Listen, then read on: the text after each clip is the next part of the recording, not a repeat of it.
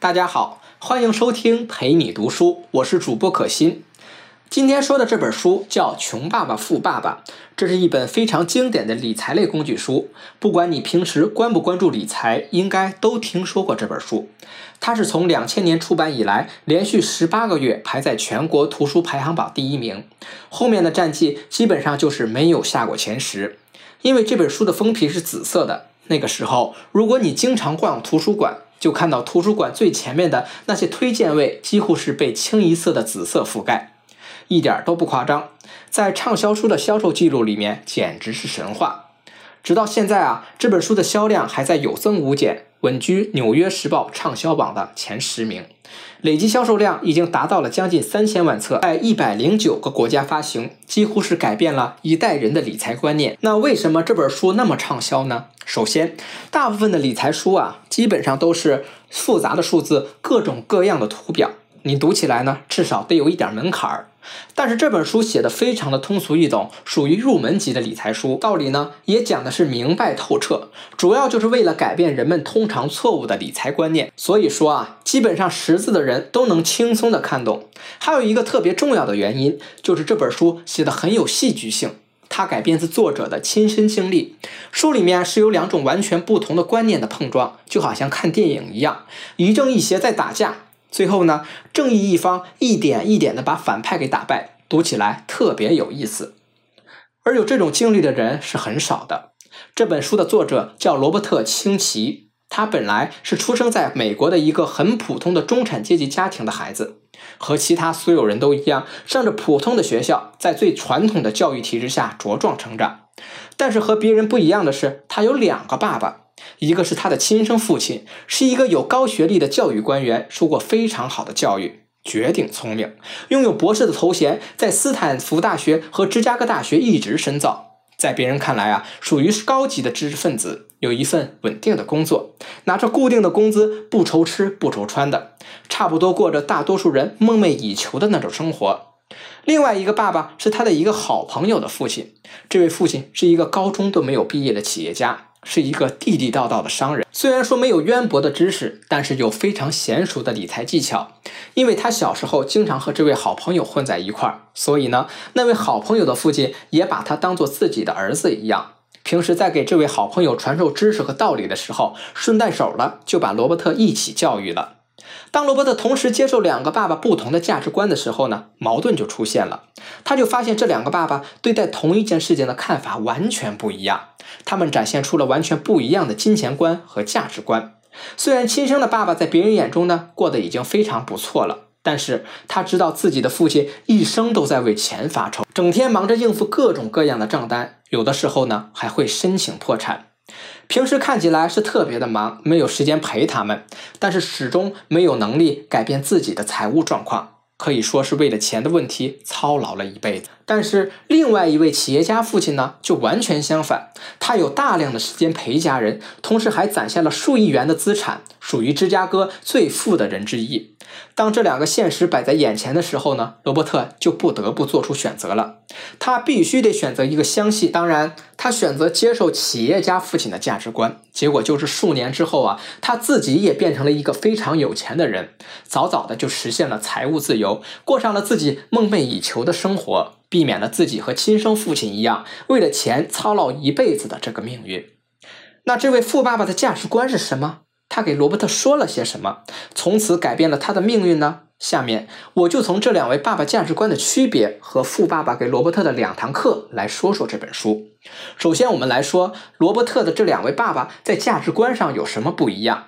其实呢，这两位爸爸都很聪明，也都是工作非常努力的，但是他们的主要区别就是对待金钱的态度完全相反。他的亲生父亲就是受过高等教育的那位博士。他就总说贪婪是万恶之源，人就应该懂得节制，不要浑身都是铜臭味儿。而另外一个企业家爸爸总是说，贫穷才是万恶之源，贫穷会放大人性恶的一面，会把人性善的一面抹灭了。有钱才会帮助更多的人，才会消灭掉世界更多的恶。最后到这两位爸爸都去世了，亲生爸爸留下了一大堆银行账单，而那位富有的父亲留下了数亿美元的资金做慈善，还让他的好朋友继承了自己的事业，创造更多的钱。再比如，他的亲生父亲如果遇到了一个特别贵的东西，总会说：“这个我可付不起，就不要再去想这个问题了。”这就和我们很多人看到北上广深的房子一样，习惯性的想这个，我可一辈子都买不起。但是他的企业家父亲呢，就会坚决的禁止。他总是让罗伯特和他的好朋友去想：如果我要买这个东西，我要怎么赚钱才能买得起？你看这两位父亲，一个习惯性的说一句“买不起”，就跳过所有的思考和因为买不起带来的挫败情绪；另外一个习惯的用疑问句，总是在找解决问题的办法。不准自己逃避问题，这两种思考方式带来的长期影响，当然就是亲生爸爸总是不动脑子，财商越来越低；而企业家爸爸总是在动脑子，试图解决问题，财商就越来越高。就好像是一个总是躺在沙发上看电视，另外一个一有机会就出去锻炼，这两个人的体质啊，肯定是不一样的。他的亲生父亲总是说政府太黑了，我们有三分之一的工资都拿去交税了。企业家父亲总是说，政府就应该这么收税，不收税怎么营造一个公平的市场环境？税收本来就是奖励勤快人的。亲生父亲还总是劝他说：“你要好好学习，以后就能找到一份好工作，就能养活自己了。”你听，是不是和我们大多数家长从小说的话差不多？要好好学习，不好好学习，以后找不到工作。企业家父亲呢，却总说你要好好学习。这样以后呢，你就能开自己的公司，创造很多就业机会给别人。你看见好的企业，还能够收购他们，给更多的人工作机会。他两位爸爸给自己设定的目标啊，完全不一样。一个驱动学习的力量是恐惧，不好好学习就会怎么样怎么样。另外一个呢，是你好好学习就会帮到更多的人。亲生父亲只要在饭桌上就不准谈钱，安安静静的吃饭。而企业家父亲呢，只要在饭桌上就一直在谈生意，从头到尾说个没完。亲生父亲偶尔谈到钱，也都是用非常小心谨慎的态度去说，花一笔钱都会前思后想很长时间，就好像啊割自己一块肉这么疼，生怕花出去的钱啊就再也要不回来了。而企业家父亲呢，不会这么拘谨，他告诉罗伯特要学会风险控制，一旦在潜在风险控制之内，就要去大胆的去投资。在面对账单的时候，这两人也不一样。亲生父亲呢，总会把账单拖到最后的期限才去支付，而企业家付钱就不会，他会预先支付账单，绝对不会出现逾期的情况，因为逾期通常就会有罚金，还会影响自己的信用。在他看来，一点点罚金都是非常大的，不必要的开支简直就是对自己理财能力的侮辱。他的亲生父亲总是相信政府会满足人民的需求。他把自己的老年退休计划全部压注在了政府身上，所以他平时呢最关心的是加薪、退休政策、医疗补贴、病假津贴这些琐事。他最希望的生活就是晚年的时候政府能定期的给他发钱。另一个企业家爸爸呢就完全不相信这一套，他认为一个人如果有了依靠，就会不知不觉的变得软弱，变得有依赖性，变得开始不思进取。而这些呢，都是导致贫穷最重要的原因。一个人要始终对自己的财务状况负责，持续的学习才是最好的保障。亲生父亲整天教给别人怎么制作一个让人印象深刻的简历，而企业家父亲则教他写自己的商业计划书和财务计划表。这两个爸爸呢，都经过破产。亲生父亲遇到破产的情况，会特别悲观的说：“你看，我永远都不会成为富人了。”结果呢？他在破产的漩涡里挣扎了好多年。企业家爸爸就会这么说：“哎，破产嘛，就是暂时的。我虽然说银行里面有钱，但是我有脑子呀，我有丰富的理财知识，我依然是一个富人。所以呢，他就一直按照富人的行为方式做事，最后用了几个月就重整旗鼓了。”说到这两位爸爸对待金钱的思想和价值观，已经说得非常清楚了。简单一句话就是：一个遇到钱就逃避、看不起、看不上、不关心，最后呢，当然就得不到；另外一个对待钱始终关注、关心，然后设立高目标，赤裸裸的去追求，所以最后钱会源源不断的涌向他。这句话听起来是不是有点励志鸡汤的味道？其实不是，这种对金钱坦诚相待的态度非常非常的重要。我们身边有大量这样的人存在，他们才华横溢，但是呢，就是过得穷困潦倒。那根本的原因是什么呢？其实啊，就是高级知识分子的那种清高傲娇的气质，在阻碍他们的发展。现实中有大量的人对商人总是持一种低看一眼的鄙视态度。比如作者就经常遇到这样的人。有一次啊，他在自己的新书发布会上给一些读者签名，然后呢，就来了一位女士向他要签名，顺便就问了一个问题。这个女生就问啊，罗伯特先生，我已经读完了你的书，觉得写的非常好。但是我现在呢，需要一些具体的建议。现在我的情况是这样的：我有英语文学博士的文凭，还继续在大学里深造。可是最近的，我离婚了，带了两个孩子，财务状况非常的窘迫，银行马上就要收回我的房子了。但为了孩子，我一定不能让他们拿到房子。我可不想让孩子露宿街头。那我现在要怎么样改善自己的财务状况呢？罗伯特听完之后啊，就说：“这样啊，英语文学博士是吧？那好，现在呢，你最好去找一份销售的工作，卖什么都行，越接地气的那种越好，卖车卖房都行。”这位女士听完，当时就生气了，说：“你说什么？我有一个博士文凭，在文学领域有资深造诣的人，你让我去当销售，你没疯吧？我是诚心向你请教，你干嘛这么侮辱我？”罗伯特呢？一看情况不对呀，就赶紧解释说：“我的意思就是让你从销售里面去学学怎么包装自己，怎么把自己推销出去。你看你现在已经是博士的水平了，已经超过了美国百分之九十九的人。再在这个领域深耕下去啊是没有意义的。那你就要开始销售自己。我要是你呀，我就白天去干销售，晚上坚持写作。”最后呢，通过卖自己的作品赚钱，用不了多久，你就会变得有钱了。虽然罗伯特这么说呀，但是这位女士还是完全听不进去，还是一肚子火，向罗伯特说自己是玩文学的，才不要去做什么销售工作。罗伯特一看完全没有办法沟通啊，那就指着自己说：“他说，你看这本书上我的名字后面的后缀是什么？”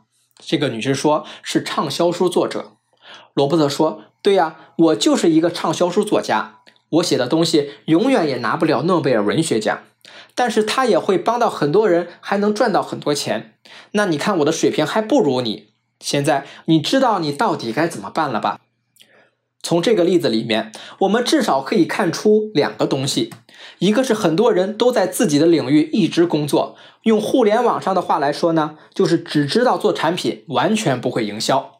还有一个就是，还有非常多的人骨子里都是鄙视商人的，他们一想到赚钱就觉得是低级的，是打内心里排斥和抵制金钱，心里总是这么想，那钱自然就不会靠近他们了。为什么会普遍出现这种心理呢？说到底，就是学校财商教育的缺失引起的。你发现没有？不管是罗伯特的亲生父亲，还是那位有文学博士文凭的女士，他们都是非常聪明的人。人家智商啊绝对不低，而且呢还受过完整的系统性的学校教育，但是最后他们形成的观念往往是抵制金钱，因为学校从来就不教这些。相反呢，那些没有受到过高等教育的，像罗伯特的企业家父亲，他们是一直在市场里摸爬滚打，一直在磨练自己的财商，他们绝对不会觉得合法的赚钱有什么丢人的。所以最后往往是他们创造了公司，他们制造就业岗位，接纳那些从学校里面出现的精英。这么说呢，可能有点以偏概全。实际上，不管是市场里混，还是受过学校完整的教育，培养自己的财商都是非常重要的一种能力。财商啊，不像智商那样可以测量，也不像情商那样被人普遍看重。但是财商就是一个人想要摆脱困境最重要的能力。学校里没有教，并不代表不重要，那只是教育体制的缺失。越早建立这种理财的意识，就越早的实现财务自由，掌控自己的生活。那到底怎么提高财商？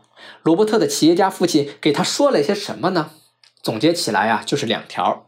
第一条，富人是不会为了钱工作的，意思就是说，富人不会为了一点点小钱就出卖自己的时间和劳动力。那些都是穷人干的事儿，富人都是把精力关注在自己的事业上，他们非常珍惜自己的时间和精力，哪怕是工作，那也只是暂时的，也可以说是为了自己的成长和快乐工作，而不会为了眼前的生存问题着急的把自己的时间廉价的卖出去。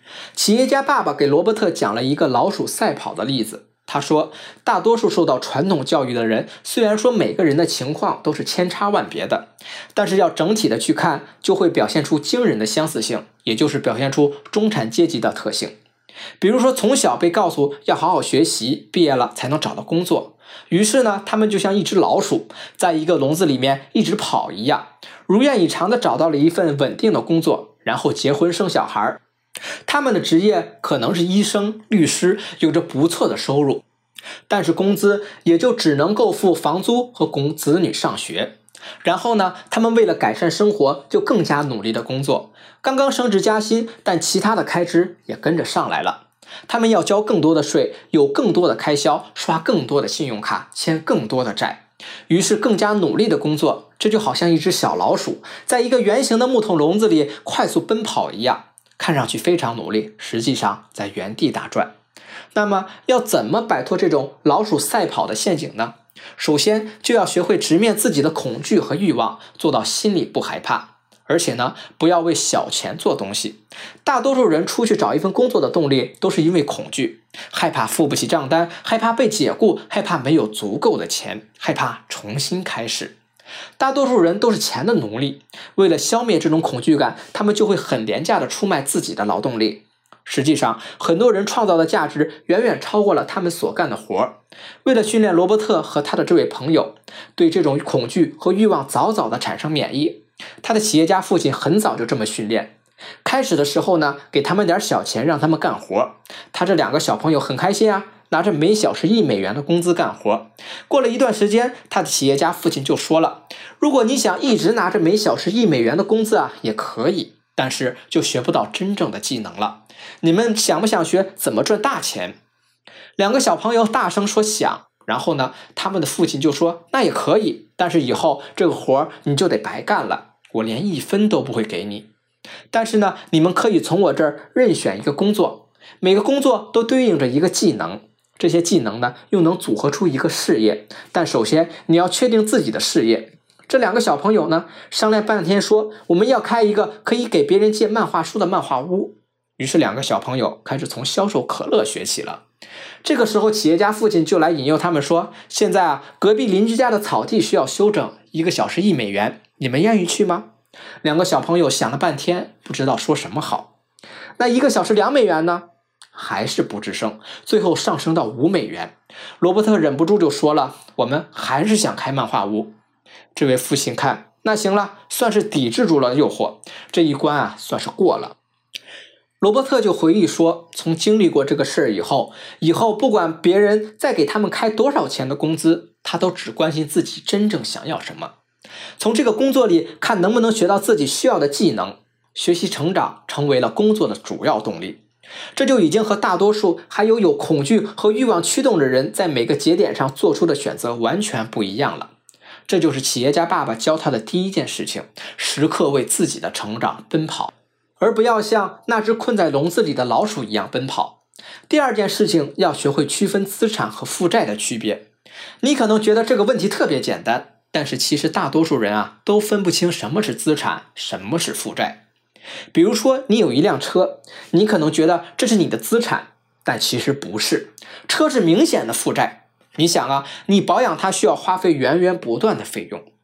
罗伯特的富爸爸教给他的第二堂课，也是理财唯一的一条规则，就是搞清楚资产和负债的区别，并且不断的买入资产。这个观点听起来非常简单，实际上很多人的思维里面是没有这个概念的。大多数人脑子概念是我挣得多，花的也多。他们大量的买入负债，最后把自己的经济状况拖垮。比如我们身边经常会有这样的事儿：一个人得到了一笔意外之财，比如说突然间中了个大奖，得到了一笔遗产。可能刚开始的时候啊，他过得非常的潇洒，但是只要这个人头脑里面只是这种消费不投资的模式，用不了多久，他就会打回原形。而且他掌握的钱越多，他头脑中的这种模式就会被浮现的越明显。这就是典型的穷人思维。这种思维习惯的人，不管他多能赚钱，本质上讲都是穷人。富人是怎么消费的呢？他们绝对不会用本来购买资产的钱去买负债。如果说他们想提升自己的生活品质，想要购买一些奢侈品，一定是用资产赚来的钱来购买。也就是说，他们会不惜一切努力，先把能钱生钱的这种模式给搭建起来，然后再去考虑消费。什么是资产呢？像房产、股票、基金、债券这些都算。如果你去关注市场，会发现非常多的具有升值潜力的东西。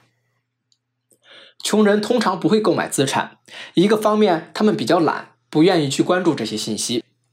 就算投资，也总是找第三方投资机构把投资的活外包出去。另外一个方面，他就觉得自己的本金太少，就算买了，他们升值的钱也就那么一点儿，所以呢，就压根儿看不上。这就是穷人为什么一直穷的根本原因。富人会把每一块钱当做自己的小兵，就像搭建一个自己的军队一样，让他们时时刻刻的为自己赚钱，自己出去攻城略地。穷人们则忍受不了这种搭建的过程，克制不住自己消费的欲望，有多少花多少，这就是根本的区别。所以说，罗伯特学会的第二堂课就是区分负债和资产的区别，克制自己的消费冲动，先把自己的资产堆积到能自己生出钱来，这才算是正确的理财方法。这就是这本书提出的最核心的两个观点。你可能觉得有点简单，其实越简单的东西，往往越直指本质。很多人可能觉得这么说有点老了。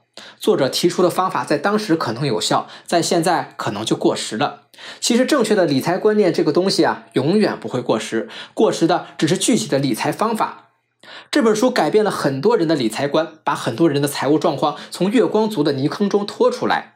如果你以前完全不关注自己的财务结构，只是一心想要赚更多的钱，这本书会告诉你这个想法很危险。只有养成正确的金钱观，不断的购买资产，减少负债，想办法让钱生钱，才能尽早的实现财务自由。这本书就先讲到这里，感谢关注陪你读书，欢迎点赞分享，我是主播可心。